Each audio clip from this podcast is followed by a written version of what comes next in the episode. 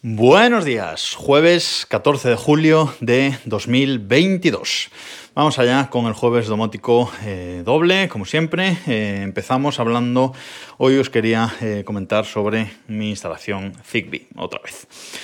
Em, como sabéis, o como he contado alguna vez, yo la primera red Zigbee que monté fue en la casa del, del pueblo. Y empezó, la verdad, pues de una forma un poco eh, casual porque vi un proyecto eh, por ahí por, por, internet de cómo montarlo de Zigbee MQTT y dije, bueno, pues para probar tengo aquí un enchufe de estos de Xiaomi que es eh, Zigbee, vamos a comprar un pincho de estos Zigbee genérico en, en AliExpress, había que flashearlo, etcétera, etcétera, tenía que comprar algunos cacharros adicionales para flashearlo, etcétera. Bueno, un poco, un poco rollo por aquel entonces, pero bueno, eh, lo conseguí, monté Zigbee MQTT, enganché el enchufe este de, de Xiaomi y todo eh, perfecto. Ella tenía mi primera red eh, Zigbee, como digo, en la, en la casa del, del pueblo. Poco a poco le fui añadiendo alguna cosilla, tenía cuatro o cinco em, elementos eh, ya, mm, cinco creo, cinco elementos.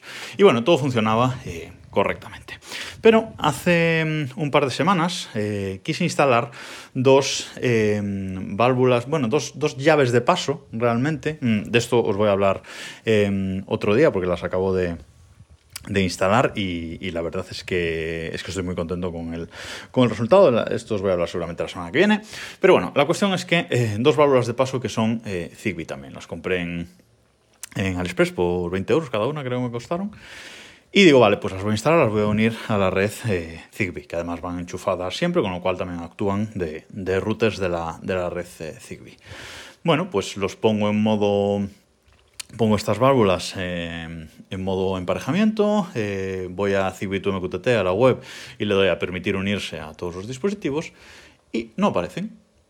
Eh, no aparecen, no aparecen, no aparecen y digo, ¿qué está pasando? O sea, no me aparecían los dispositivos. Unir un dispositivo Zigbee a, una red Zigbee, por lo menos con Zigbee MQTT, es muy sencillo. Es decir, es ir a, Zigbee, a la web de, de Zigbee MQTT, arriba a la derecha hay un botón que pone permitir unirse le damos, se activa durante 5 minutos el modo de, de, unirse y luego tú en el dispositivo que sea, pues el botón que tenga lo mantienes pulsado 5 segundos. Eso es, digamos, el estándar, ¿vale?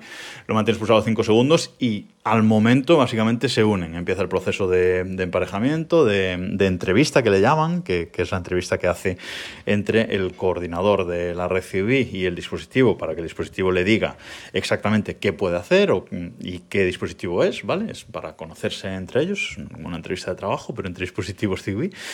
Em, y es, como digo, pues muy, muy rápido. Eh, enlazan al momento. Bueno, pues con esto no lo conseguí. Digo, joder, eh, tendrán alguna particularidad estos, em, estas llaves de paso, estos dispositivos, porque no entiendo cuál es el problema y por qué eh, no se pueden unir. Bueno, pues estuve un rato. Digo, bueno, os voy a dejar encendidos un rato, a ver si, a ver si tardan más de la cuenta, pero no. No, no era eso. Eh, hasta que caí en la cuenta de que estas llaves de paso son Zigbee 3.0. Y no me había dado cuenta hasta ese momento, pero ese pincho original de esa red Zigbee original que monté no era Zigbee 3.0. entonces, ¿qué me tocaba? Bueno, pues si quería seguir configurando eso y quería em, añadir nuevos dispositivos que sean Zigbee 3.0 a esa red Zigbee de, la Casa del Pueblo, pues tenía que cambiar el eh, adaptador. Entonces, bueno, pues nada, compré un, pincho de estos de, Sonoff, que ya os he comentado, os dejo en las notas del programa el capítulo en el cable de él, un, Sonoff Zigbee 3.0 Dongle Plus, este, este pincho que lleva una, una antenita, lo, lo flasheé fácilmente con... Lo flasheé fácilmente. Se puede desde Mac, he encontrado una... He encontrado en, eh, en, GitHub una utilidad que nos permite flashear este dispositivo directamente desde Linux o desde, o desde Mac sin tener que, usar eh, la opción de, de flasheo con, con, Windows. Voy a dejar también el enlace a, a eso por si os interesa esa utilidad, por si os interesa en las notas de este, de este episodio.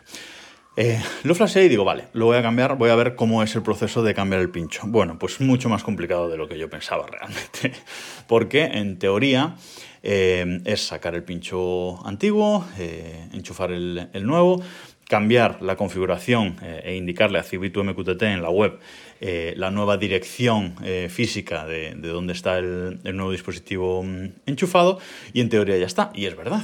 Es decir, ya está. Eso funciona.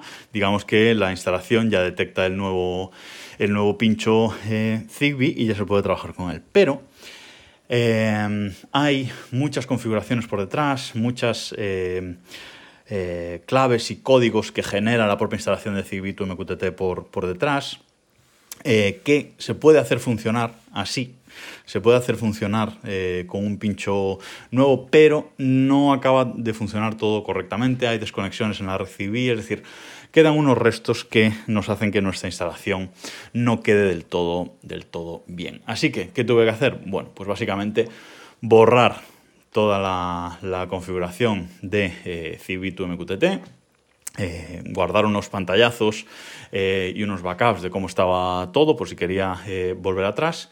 Y volver a enlazar todos los dispositivos con el nuevo pincho USB. Es decir, tuve que poner en modo emparejamiento Zigbee MQTT e ir dispositivo por dispositivo. Menos mal que solo tenía 5 hasta el momento. Dándole al botón, 5 segundos, se unía perfectamente y luego a partir de ahí simplemente era ponerle el nombre que tenían antiguamente y ya todo el resto de configuraciones en Homebridge, en HomeKit, etcétera, todo eso no lo tuve que tocar y funcionaba. Solo tuve que tocar, digamos, eh, el core de la instalación, o sea, la parte eh, Zigbee. Simplemente luego en Zigbee, como digo, poniéndole el mismo nombre que tenían antes, exactamente el mismo nombre que tenían antes, a los dispositivos en Zigbee to MQTT, ya quedaba todo funcionando. Y si había alguna configuración rara, pues también hacerla ahí, pero en Zigbee to MQTT. Luego la parte de Homebridge, la parte de HomeKit, no tuve que, que tocar nada. Pero eh, fue una jodienda pues tener que ir dispositivo por dispositivo dando. Sobre todo, por ejemplo, el dispositivo de vibración que está puesto en el timbre, que me tuvo que subir a una escalera para darle al botoncito, etcétera. No fue, eh, no fue cómodo, pero bueno, es lo que, es lo que hay. Y a partir de ahí sí, eh, cogí las llaves estas de, de paso, le di al botón de emparejamiento y al segundo se sincronizaron. Así que si tenéis una red Zigbee, aseguraos de que eh, vuestro coordinador, vuestro pincho eh, coordinador, sea Zigbee 3.0, porque a partir de ahora prácticamente todos los dispositivos Zigbee nuevos que salgan van a serlo, y si no tenéis un pincho o un coordinador compatible, no se va a unir a vuestra eh, instalación. Así que tenedlo en cuenta. Y nada más por ahora. Nos escuchamos esta tarde.